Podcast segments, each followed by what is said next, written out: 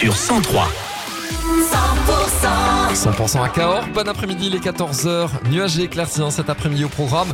Euh, pas forcément besoin de mettre des lunettes de soleil, sauf peut-être pour euh, le tube qui arrive, Will Smith avec Men in Black.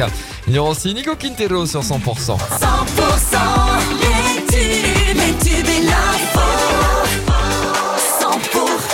100% 14h avant la météo dans le Lot, l'info en région avec Thomas Naudy. Bonjour Thomas. Les Français sont de plus en plus nombreux à se tourner vers des séjours à l'étranger. Mais pourquoi aller chercher ailleurs la culture et la beauté que l'on a parfois la chance d'avoir juste sous les yeux? Dans le sud-ouest, par exemple. En Haute-Garonne, notre jolie ville rose et sa célèbre place du Capitole sont immanquables. Les terres ariégeoises ont aussi leur lot de patrimoine avec la station thermale d'Ax-les-Thermes et ses 60 sources d'eau chaude ou avec Foix et son imposant château qui domine la vallée de l'Ariège.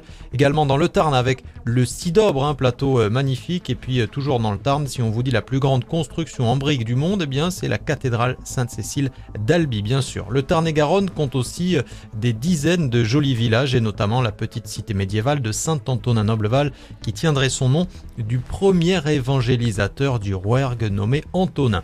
Dans le Lot, changement d'ambiance d'un côté Rocamadour connu pour son fromage mais surtout pour être une étape importante du chemin de Saint-Jacques de Compostelle et puis de l'autre côté le gouffre de Padirac, premier site du monde souterrain en France avec un réseau de plus de 40 km de galeries. Faisons halte aussi dans le Gers avec Lectour et sa célèbre fête du melon organisée chaque année au mois d'août et puis encore et toujours des produits du terroir avec le marché au gras de Samatan qui est devenu avec le temps une véritable institution.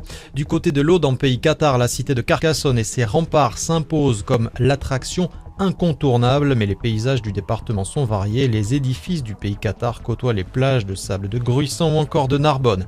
Dans les Hautes-Pyrénées, pic du Midi, il s'élève à 2876 mètres d'altitude, de quoi donner le vertige aux amateurs d'escapade en montagne. Notez que depuis quelques années, un belvédère est installé au-dessus du vide et toujours dans le 65. Comment ne pas parler de Lourdes et de son sanctuaire qui attire chaque année 6 millions de visiteurs, hein, une bagatelle. Plus à l'ouest encore, on a les Pyrénées-Atlantiques avec euh, notamment l'impressionnant